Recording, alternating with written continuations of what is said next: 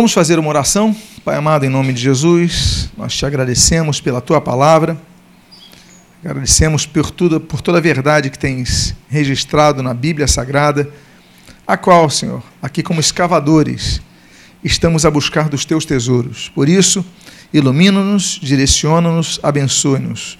E o que nós pedimos, nós o fazemos agradecidos em nome de Jesus. Amém. E amém. O texto base, vamos a Gênesis 1 nós temos trabalhado apenas no primeiro versículo. Eu sei que todos já conhecem de é esse texto, mas Gênesis 1, que diz: No princípio criou Deus os céus e a terra. A partir do próximo domingo nós vamos sair do versículo 1, ok? Próximo domingo nós vamos entrar no dia primeiro da criação, mas nós ainda estamos no dia zero. No último domingo, então no primeiro domingo, nós falamos sobre os vários tipos de princípio. Domingo passado nós começamos a falar do dia zero, dos seis dias da criação. Então nós estamos começando com o dia zero. E nós então falamos no domingo passado sobre o Big Bang, o desenvolvimento da teoria do Big Bang é, e como isso vai se concatenar com a teoria bíblica. Hoje nós vamos dar, vamos finalizar o dia zero e nós vamos falar sobre a criação do tempo e o fato de os 15 bilhões de anos do universo estarem inseridos nos seis dias da criação. Então, hoje nós vamos falar sobre a questão dessa relativização do tempo, para que nós possamos entender essa questão. Eu volto a dizer que nós respeitamos, eu particularmente respeito muito, todos aqueles que advogam que o mundo foi criado em seis dias de 24 horas. Não tenho nenhum problema quanto a isso, até porque eu também creio que Deus podia ter criado tudo em um segundo, não apenas em seis dias. É, então, para agora, eu também gostaria nessa série de mensagens trazer um outro, um outro, uma outra possibilidade, uma outra viabilidade, que é aquela que nós, por exemplo, trataremos de maneira mais específica no dia de hoje. Então, temos uma questão da idade do universo e um problema de interpretação quanto ao referencial dos dias da criação.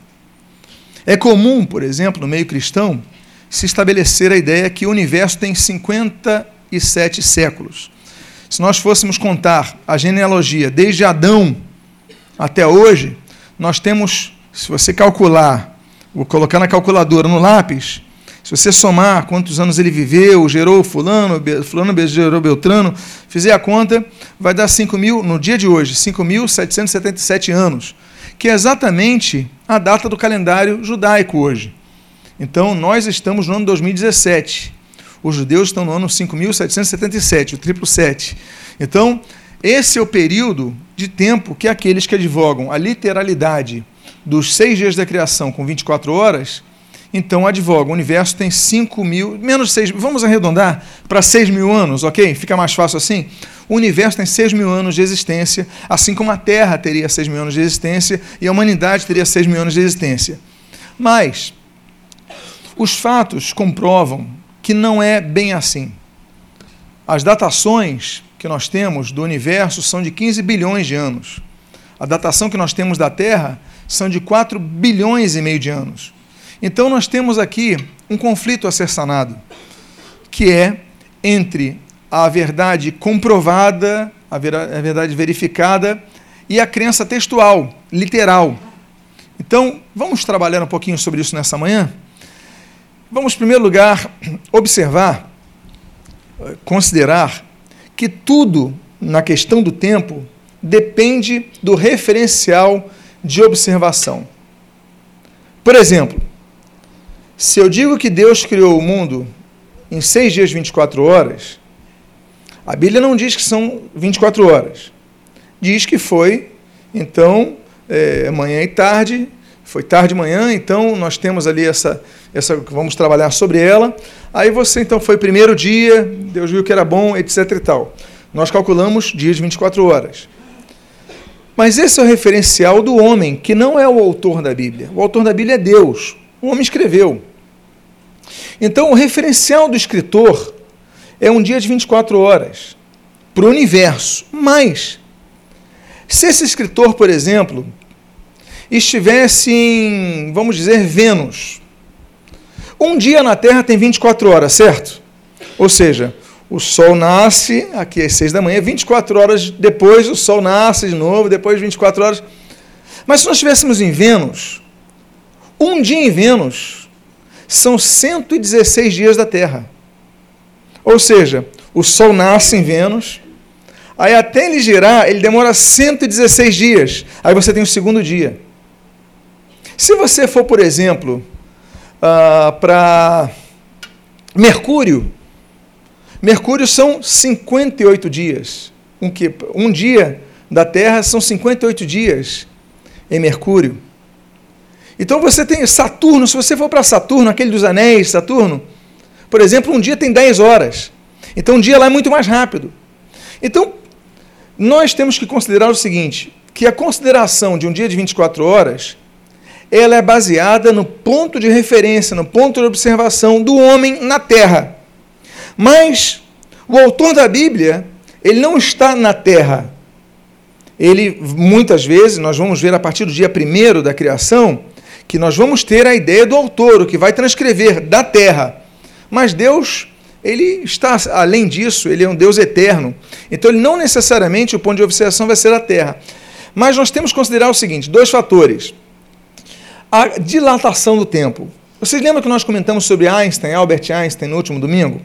Eu tenho uma frase dele muito interessante que ele diz o seguinte: quando o mesmo evento é visto de dois referenciais, mil ou bilhões de anos podem ser vistos como dias. Depende do referencial de observação. Então Einstein usa o exemplo do trem, e eu vou dar um exemplo aqui talvez mais, mais, mais comum nos dias de hoje. Quantos aqui já viram alguma prova de Fórmula 1? Já viram aqui? Você lembra aquela imagem quando a câmera ela pega um carro vindo de frente, aí tem até um vaporzinho atrás, não sei se já... parece que o carro está parado, não parece? Aí você está pegando o carro, a câmera de frente de linha reta e o carro está lá parado, está só se mexendo um pouquinho assim, mas você fala, o carro não está andando. O carro está praticamente parado, está muito devagar. Mas se você pega um outro ponto de observação, se você pega a câmera de lado de uma reta e os carros passando ao lado, você nem consegue enxergar a cor do carro, de tão rápidos que são. Notaram isso? A minha pergunta é: a velocidade é a mesma do carro? Mas a nossa percepção é a mesma? Não. Por quê? Porque a percepção do tempo ela é variável em conformidade com o ponto de observação, o referencial. Por isso que nós temos a teoria da dilatação relativística do tempo, é uma teoria einsteiniana. Pois bem, então isso é importante nós considerarmos para considerarmos então dois referenciais de tempo. Primeiro, o referencial de Deus.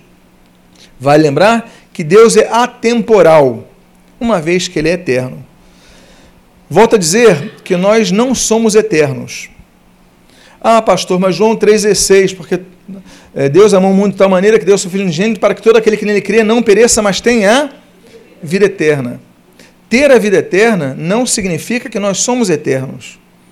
Nós passamos a ser imersos na vida eterna de Deus. Eterno só Deus. Por que, que nós não somos eternos? Porque um dia nós tivemos um princípio. Se um dia Deus nos criou e nós tivemos um princípio, Podemos ter uma infinitude de dias, podemos não ter fim, mas se nós tivermos um princípio, nós não somos eternos. Eterno, como diz o Salmo 90, por exemplo, só Deus é eterno. Porque Deus, além de não ter fim, como nós não teremos, mas Deus também não tem um início. Ou seja, só Deus é eterno. Então nós temos que considerar que algumas linguagens bíblicas para dias podem se referir a 24 horas, sim, mas também podem se referir a longos períodos de tempo. Vamos citar a própria Bíblia. Por exemplo, em 2 Pedro, capítulo 3, versículo 8, nós lemos o seguinte: Há, todavia, uma coisa, amados, que não deveis esquecer: que para com o Senhor, um dia é como mil anos, e mil anos como um dia. Então, para Deus não há diferença, porque Deus é eterno. Deus existe antes de existir o tempo. E Deus não se limita ao tempo de 24 horas, por quê? Volta a dizer, é o referencial do homem. Se nós estivermos em Saturno, o referencial vai ser, vai ser mais rápido de tempo. Se nós estivermos em, em Vênus, em Mercúrio, o referencial vai ser mais longo. Mas Deus não está em Mercúrio, Deus não está em Saturno, Deus não está na Terra. Deus está muito além disso, a dimensão de Deus é outra, uma dimensão atemporal. Então, para ele, mil dias é como mil anos. Por isso que a palavra profética de Deus, o que para nós é difícil, para Deus não é. Deus revelar o futuro. Por quê? Porque nós, a nossa dimensão, nós tramitamos dentro do presente e consideramos fatos do passado. E aí nós então conseguimos concatenar essa equação para termos uma percepção lógica dos fatos que nos envolve. Agora, a percepção futura nós não temos. Deus, para Deus, passado, presente e futuro é a mesma coisa, porque ele não está limitado ao tempo. Pois bem, vamos avançar. Consideramos então o referencial de Deus, que é um referencial eterno. Um ano, mil dias, mil dias, um ano, um segundo, um trilhão de anos, um bilhão de dias, um, uma hora. É indiferente para Deus. O fato é que nós devemos considerar o referencial humano, até porque depois nós vamos tratar dos próximos dias da criação a partir do domingo que vem. Então, por exemplo, nós temos uma compreensão de início, meio e fim, e nós também temos uma compreensão básica de minutos, horas e dias. Agora, quanto ao texto de Gênesis 1, 1, que nós temos trabalhado nesses três domingos, é comum que a, que a tudo começa a partir do primeiro dia. Tanto é que nós nem começamos o primeiro dia, vamos fazer isso domingo que vem. Mas nós consideramos o primeiro dia através da movimentação da luz. Eu volto a dizer, dependemos da luz para considerar o dia. Então, vamos trabalhar nessa manhã sobre sete argumentos que nos ajudam a compreender melhor o fato de os dias terem sido mais de, do que 20, de 24 horas, ou seja, sete argumentos que vão nos ajudar nesse sentido. Estão preparados para continuarmos? Amém? Então vamos lá. Primeiro, nós temos as provas, as descobertas científicas. A estrutura geológica da Terra é de milhões de anos. Só os polos, o sul e o norte, eles mudaram de lugar mais de 400 vezes. Deslocamento da massa da Terra, só dos polos, mais de 400 mudanças. Nós temos fragmentos geológicos que mostram a enormidade de tempo que a Terra tem. Muito mais do que 6 mil anos. Então, essa é uma prova. Outra prova são os fósseis. Nós aqui no corredor de arqueologia, você pode ver quando sair da igreja, é ali, você pode ver ali que nós temos fósseis do período odovícico, de trilobitas, que elas foram conseguidas no sítio arqueológico a 1.200 metros de altura, sendo que as trilobitas habitavam, naquele período, muito antes do homem, Deus criar o homem, habitavam, no, rastejavam no fundo dos oceanos. Então nós temos uh, branquiópodes ali de milhões de anos. Não é milhares, é milhões de anos. Os fósseis também estão aí para comprovar. Há fósseis de animais, por exemplo, que existiram e deixaram de existir muito antes do homem existir, Deus criar o homem. Então, as provas geológicas e as demais provas científicas, elas mostram que há é, provas de que a Terra é muito anterior aos 5.777 anos que nós temos. Outra consideração bíblica é a do termo Yom. Yom é dia, ok? Yom Kippur, dia do perdão, dia da expiação. Então, Yom em hebraico é dia. Pois bem, para nós, dia, volta a dizer, ah, foi o primeiro dia, foi o primeiro Yom, foi o segundo Yom, foi o terceiro Yom. Mas o que é Yom no hebraico? Ele é só dia? Não necessariamente. Yom pode significar dia de 24 horas? Pode mas pode significar um período de tempo. Veja só o que diz o texto de Provérbios, capítulo 25, versículo 13. Olha só. Como o frescor da neve no tempo no Ion da ceifa. Ora, eu faço uma pergunta. A ceifa, o período da colheita. A colheita, as pessoas plantavam durante meses. Aí chegava o período da colheita. A colheita era feita num dia só? Sim ou não? Não. Eram dias, semanas, meses de colheita, era um período longo de colheita. Só que ali está falando, o, o, o termo da revista atualizada coloca tempo. Outras traduções bíblicas colocam dia, porque eles traduzem Yom. Mas olha só que coisa. O nome disso é hermenêutica. Os hermeneutas, a comissão de, de tradução, ela, quando foi traduzir a revista atualizada, ela falou: bem, a ceifa não acontece num dia, mas num período, então vamos colocar no tempo da ceifa. Só que no hebraico não está tempo. No hebraico está dia. Eu coloquei o hebraico aí, Yom. Então, a palavra em hebraico dia, primeiro dia, segundo dia, terceiro dia, é Yom, que pode significar, como o próprio texto bíblico mostra, um período maior de tempo do que de 24 horas. Então a própria Bíblia mostra isso. Outra prova, outro fator, outro argumento que nós temos na reflexão desta manhã é quanto à duração do terceiro dia da criação. De Gênesis 1, na primeira parte do versículo 12, o seguinte: A terra, pois, produziu relvas, relva, ervas que davam semente segundo a sua espécie, e árvores que davam fruto, cuja semente estava nele conforme a sua espécie. Pois bem, isso no terceiro dia. Então nós vemos no texto que o que, que acontece no terceiro dia? As árvores crescem da semente até o ponto de amadurecerem e darem frutos, que produzem sementes num processo que vai durar meses ou até anos, conforme a espécie de árvores. Então, no terceiro dia de 24 horas, não há, não há uma compreensão, claro, ah, senão é como naqueles filmes que você vê aquela imagem rápida, né? então a, a semente vai crescendo, vira uma árvore, dá fruto, mas não é o caso.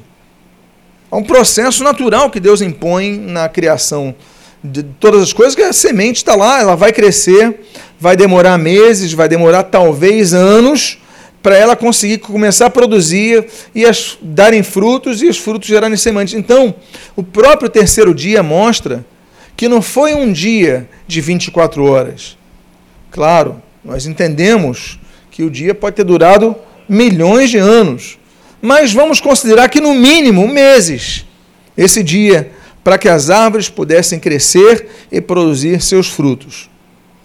Quarto ponto, quarto aspecto, quarta consideração: a dependência do sol para contar a duração do dia. Nós só podemos contar a duração do dia por causa do sol. É a contagem que se pode fazer. A pergunta então que nós devemos fazer é o seguinte: como é que se pode contar os três primeiros dias da criação se o sol só surge no quarto dia? Essa pergunta o próprio Agostinho ele vai fazer. Agostinho, quando escreve Cidade de Deus, ele faz uma pergunta dizendo o seguinte, no livro 11 da Cidade de Deus, ele fala o seguinte: Vemos que os dias conhecidos não têm tarde, senão em relação ao pôr do sol, nem manhã, senão em relação com o seu nascimento. Pois bem, os primeiros dias transcorrem sem sol. Agostinho já teve a tirada. Como é que se pôde contar? Ah, foi tarde manhã o primeiro dia. Se não havia, se o sol, a Bíblia diz, só foi criado no quarto dia. Nós vamos entender isso a partir do próximo domingo, quando nós começarmos a ver a referência do Espírito Santo nos autores para a contabilização do tempo. Porque Deus vai criar todas as coisas. Quando a Terra vai ser criada, o Sol já vai ter sido criado há bilhões e bilhões de anos. Então já há luminosidade. Só que a luminosidade não vai entrar ainda na Terra, porque está muito vapor. A Terra ainda é uma bola de fogo incandescente. Você não vê o Sol, mas você percebe a luz. Só no quarto dia, com a dissipação daquela camada, ou seja, quarto período de tempo, quarta era de tempo, com a dissipação daquela camada de vapor, é que se consegue ver o Sol, se consegue ver a Lua. Então você consegue ter a interpretação dos astros. Mas até então havia luminosidade para você considerar o tempo.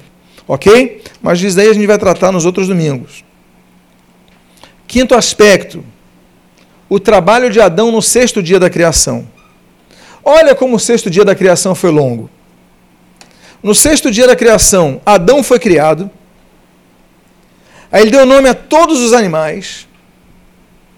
Aí ele passa por. que não é uma coisa rápida. Ele passa por uma cirurgia. Aí Deus cria Eva. Tudo isso acontece, eles conversam, eles tudo isso acontece num período de 24 horas? Dificilmente. Não pela lógica. E nem para usar o artifício da fé, de uma fé cega. Por quê? Volta a dizer, Yom pode representar mais do que 24 horas. Então, o sexto dia foi um dia muito longo.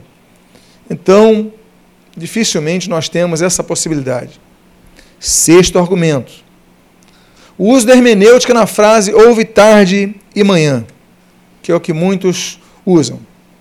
Em todos os dias criativos, nós temos uma frase que não se encontra apenas no sétimo dia da criação. Nos seis dias da criação nós temos Vaerri ere vaerri boker yom.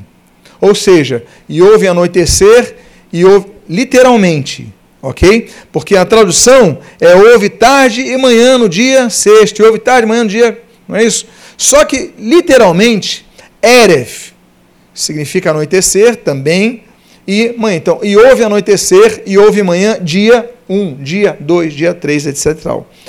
Então, nós temos duas palavrinhas que eu sublinhei aqui, em amarelo: Erev e Boker, que é o que nós vamos trabalhar aqui. Então, eu já falei sobre isso e nós temos que reparar duas questões. Primeiro, a concepção do dia judaico vai lembrar que em que pese, na época de Moisés, ainda não termos né, necessariamente judeus, mas temos hebreus ainda, é, judeus a partir de Judá. Então era povo hebreu, não era povo judeu. Os hebreus e depois os judeus, eles vão ter a concepção de dia diferente da nossa. Nós cronometramos o dia. Meia-noite começa o novo dia. Então, estamos no domingo, depois da meia-noite já entraremos na segunda-feira. Mas para o judeu, o dia ele se inicia com o pôr do sol. O sol se põe, começa o dia. Alguns irmãos estiveram em Israel conosco, estivemos lá no Shabat. Fomos no Shabat, quando eu vou a Israel, eu sempre gosto de entrar no Shabat, no Muro das Lamentações, porque é uma festa muito bonita. Judeus do mundo inteiro se reúnem para passar o Shabat no Muro das Lamentações. Eu mostrei para eles, olha, um grupo de judeus, por exemplo, fica de costas para o muro até o pôr do sol. Quando o pôr do sol se vira, eles se viram para o muro. Eu expliquei para eles, olha, isso daí é por quê? Porque tem um grupo de judeus que entende que o Shabat é a noiva. Então eles ficam de costas para o muro até que a noiva entre. Quando o sol se põe, eles se viram para o muro, a noiva já entrou, o Shabat começou. Que bonitos significados, né? Mas o significado dele é esse. Então, o Yom Kippur, por exemplo, a Bíblia mostra, e aí nós temos uma, um texto bíblico que diz, de uma tarde, Erev, lembra da palavra Erev?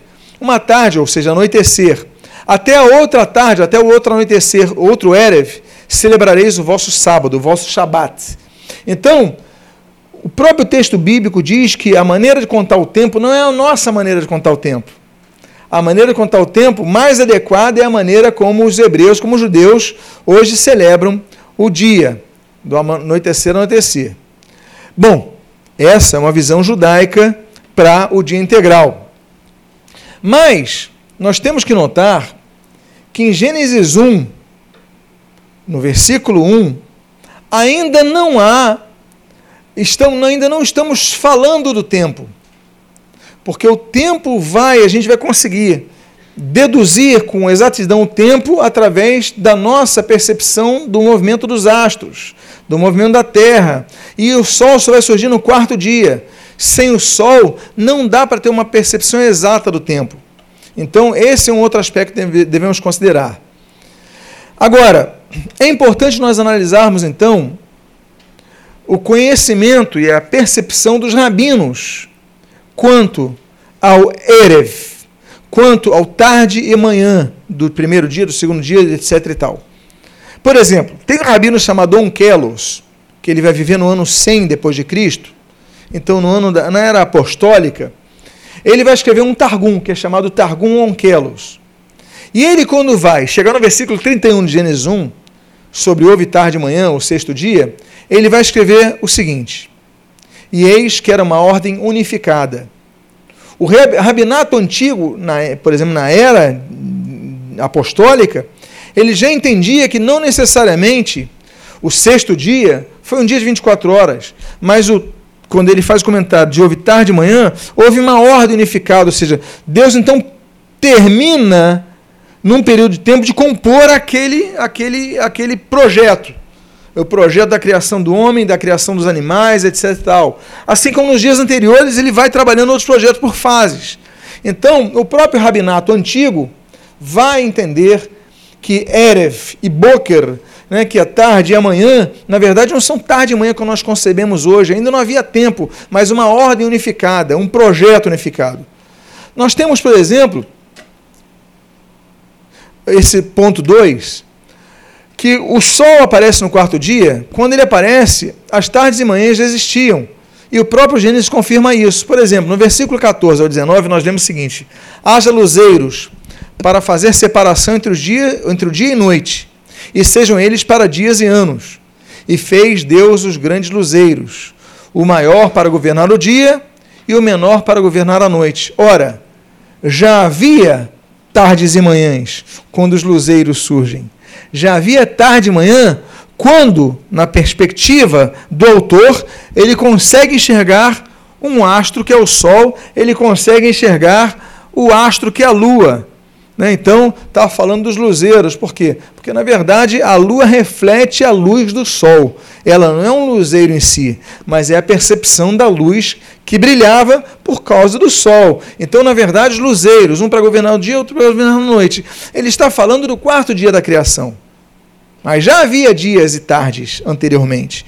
Então, nós devemos considerar isso também. Então, é importante que nós entendamos que tardes e manhãs não se limitam à percepção clássica do tempo. O termo tarde, por exemplo, Erev.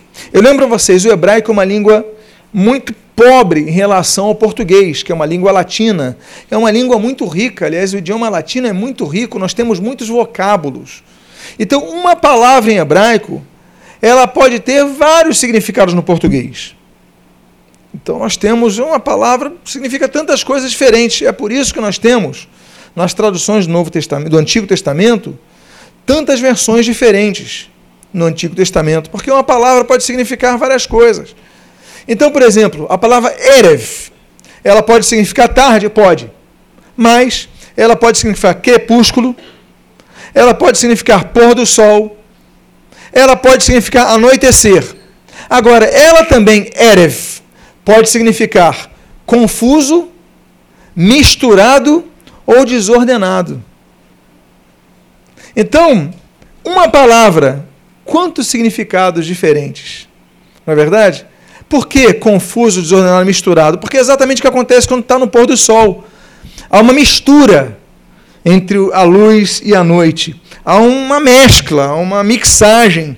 Então, é uma, uma, uma, mistura. Então, por isso significa. Então, a palavra Erev, que é traduzida nas versões da Bíblia como tarde, pode significar também crepúsculo, pôr do sol, desordenado, confusão, mistura, tantas outras coisas. Quanto ao termo manhã, que é o boker, ela também tem um significado amplo. O hebraico volta a dizer uma língua limitada. Então, ela pode significar manhã, mas ela pode significar também capaz de ser distinguido, discernível ou ordenado. Então, ela tem vários significados.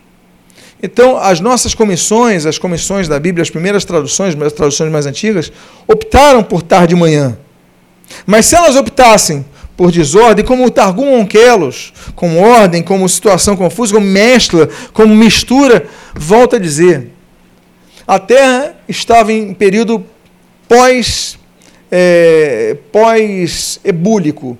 A Terra estava muito aquecida. A água era estava fervente. Havia nesse período em que o Espírito Santo, que é o autor da Bíblia, pairava sobre a face das águas, já havia água na terra, mas com a explosão, com o calor, com as fendas, Havia tanto vapor que o Sol que Deus já tinha criado bilhões de anos antes ainda não era visto, só vai ser visto no quarto período. Então, mas se entendia aquela mistura, aquela confusão. Então, tarde de manhã nesse sentido. Pois bem, agora, uma vez que o tempo não é único nem absoluto, mas produto de movimento, então ele pode ser contabilizado de maneira diferente. Então, uma tradução possível não é herético, não é nada errado, é possível pelas regras da exegese e as regras da hermenêutica e as regras da interpretação bíblica, enfim. Pode-se dizer o seguinte: o segundo dia passou de uma situação confusa para uma situação ordenada. E não apenas após o pôr do sol se terminou ah, ah o segundo dia, porque como se é, perceber exatamente o pôr do sol naquele período, naquela situação, naquele contexto? E sétimo, sétimo argumento, com o qual eu vou encerrando a, a mensagem dessa manhã. O descanso de Deus. Ora, nós temos seis dias da criação. E o sétimo dia é o quê? O dia do? O dia do descanso. Descanso de quem? Do, de Adão? Descanso de Deus. Não é isso?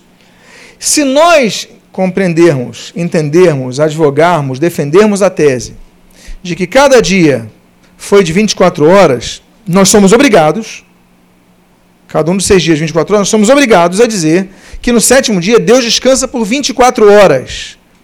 24 horas no nosso cronômetro. O que já é ilógico em si. Mas a própria Bíblia vai dizer que isso não aconteceu. Por exemplo, a Bíblia diz em Gênesis 2:2: E havendo Deus acabado no sétimo dia a obra que fizera, descansou no sétimo dia de toda a sua obra que tinha feito. Pois bem, Primeiro, a obra da criação, o descanso de Deus, era descanso de quê? Vou voltar ao texto de Gênesis 2. Descansou no sétimo dia de quê? De que, que ele descansou? De toda a sua obra que tinha feito. Ou seja, o descanso de Deus, a cessação do trabalho de Deus, foi no tocante à criação de novos elementos. Então, a partir do descanso de Deus, a partir do sétimo dia da criação, Deus não criou mais nada novo. O que vai ser criado vai ser produto da própria criação de Deus. Ah, nós temos espécies hoje que são criadas? Temos. Você tem, por exemplo, experiências biológicas que você pega é, um, um um enxerto de uma, de uma planta, coloca em outra e surge uma nova planta. Não é verdade? Você tem, por exemplo, o cruzamento de, de, de, plantas, você tem a questão de. Hoje em dia nós comemos, por exemplo, uva sem caroço. Isso é da natureza? Isso é fruto de quê? Da criação humana, da sabedoria que Deus deu ao homem. Deus não criou uva sem caroço. Estão criando melancia sem caroço. Mas é o homem que, pela sua inteligência e capacidade a qual Deus lhe deu, tem desenvolvido isso, através de cruzamento, experiência, etc. e tal, vai surgindo isso. A mesma coisa com animais, por exemplo. Nós temos cruzamento de raças de animais. As raças, Deus cria os animais, mas eles vão se, se evoluindo. Eu volto a dizer. A gente não pode chegar ao ponto de falar que Darwin, nós temos que jogar tudo fora dele. Porque muita coisa que ele escreveu é lógica, é certa, é coerente. Inclusive a questão dos animais. O tempo, você vai ver animais, por exemplo, que vão. A evolução das espécies, a gente, a gente questiona a questão do homem. Mas os animais é plausível. Então, é o cavalo que vai se esticar e vai começar a crescer. Aí temos a girafa, temos várias raças diferentes da adaptação dos meios e tal. O que acontece nos dias de hoje? Ainda hoje nós temos assim. Claro que não com a sequência que havia nos milhões de anos. Nós temos um período muito, muito pequeno de tempo hoje. Então, Deus, ele deixa de criar algo novo a partir do sétimo período. Mas as pessoas estão se reproduzindo, né, espécies com cruzamento de animais, aí você tem, você junta o cavalo, você junta com o, com a, a égua com o, ju, a, a, o jumento, aí você tem a mula, não é isso? É uma nova espécie que surgiu ali, assim, nasce estéreo e tudo mais. Então você tem que ter essa percepção agora. Deus ele para de produzir algo novo a partir do sétimo período. Só que o sétimo período foi de 24 horas que Deus descansa. Ou seja, a partir do, do, do, do, descanso de Deus, Deus continua a trabalhar em novas obras? Não. A Bíblia diz de toda obra. Então vamos a partir desse, dessa premissa. Uh, Deus então deixa de criar matérias ex nihilo, do nada, a partir dali. Agora, o período foi só de 24 horas? Hebreus, capítulo 4, versículos 1 a 4, diz que não que, que diz Hebreus capítulo 4, versículo 1 até o versículo 4? Temamos, portanto, que sendo-nos deixada a promessa de entrar no descanso de Deus, a promessa de entrar no descanso de Deus. Nós queremos entrar no descanso de Deus, é uma promessa que nós temos. Olha. Sendo-nos deixada a promessa de entrar no descanso de Deus, diz o autor da carta aos Hebreus, suceda parecer que algum de vós tenha falhado, ou seja, não entre no descanso de Deus. Aí ele continua dizendo: Nós, porém, que cremos, entramos no descanso, embora certamente as obras estivessem concluídas desde a fundação do mundo. Ele está falando do descanso de Deus em relação ao período que Deus começou a descansar na criação do mundo. Não é isso que diz no final, no versículo 4? Olha, as obras estivessem concluídas desde a fundação do mundo. Desde a fundação do mundo, ele está falando do descanso de Deus que aconteceu ah, seis mil anos atrás, seis, no caso aí, quatro mil anos atrás. Quatro mil anos atrás, Deus descansou, ok. Mas por que, que ele diz que nós vamos entrar no descanso de Deus? Se, nós, se ele está dizendo que nós ainda vamos entrar no descanso de Deus, é porque aquele descanso não era de 24 horas. Aquele descanso que já começou há quatro mil anos atrás ainda estava em vigor nós cremos que vamos entrar no descanso de Deus, ou seja, Deus continua descansando. Jesus falou: Meu pai trabalha até agora, meu pai não parou de trabalhar. Deus continua trabalhando, nos abençoando, intervindo, é, punindo, exercendo justiça, exercendo misericórdia. Deus continua trabalhando, mas não no sentido da criação ex nihilo, não no sentido de novas criações. Ou seja, aquele sentido Deus parou e continua no descanso de suas obras. E nós devemos almejar entrar nesse descanso. Por quê? Porque não foi de 24 horas. Começou naquele período e continua até hoje. Então você percebe que a própria Bíblia diz que o descanso de Deus não foi de 24 horas, já tem muito tempo. E se já tem tanto tempo assim, se já tem 6 mil anos, o descanso de Deus, então é porque o descanso, o dia do descanso não foi de 24 horas. E se o dia do descanso não foi de 24 horas, os demais dias da criação não necessariamente foram de 24 horas. Então, ok, como eu já falei, o dia do descanso não foi apenas 24 horas, mas milhares de anos, conforme o próprio conceito literal. Deste modo, então, e aqui eu concluo, não há nenhum problema em se reconhecer que a Terra ela foi criada há seis dias, em seis dias, mas que a Terra foi criada em 4 bilhões e meio de anos, ou que o universo que foi criado em seis dias, em seis dias, a partir do primeiro dia dos seis dias da criação, foi criado há 15 bilhões de anos. É tudo dependendo do ponto de vista e interpretação. Então, respeitemos aqueles que creem. Claro que a, o mundo foi criado em seis dias e 24 horas, mas nos abramos para a possibilidade de que o mundo foi criado, o universo foi criado há bilhões e bilhões e bilhões de anos. Ok? No próximo domingo nós vamos falar do primeiro dia. Próximo domingo a gente vai falar assim: haja luz. E vamos ficar nisso. Estão dispostos a continuar esse estudo, essa série de mensagens? Então, que Deus possa abençoar a sua vida. Vamos fazer uma oração. Pai amado, Deus bendito, nós te louvamos, nós te agradecemos pela tua palavra. Nós queremos, Deus, ser pessoas que estudam a tua palavra.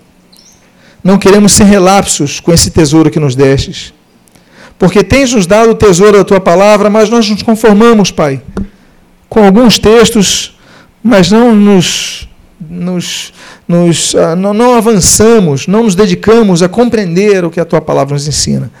Por isso, dá-nos a sabedoria vinda do alto, a qual nós tanto dependemos, da qual nós tanto dependemos. Nos ajude a elucidar o texto sagrado. Nos abençoe nesta série de mensagens. E o que nós pedimos, nós te agradecemos em nome de Jesus. Amém? Que Deus abençoe sua vida. Diga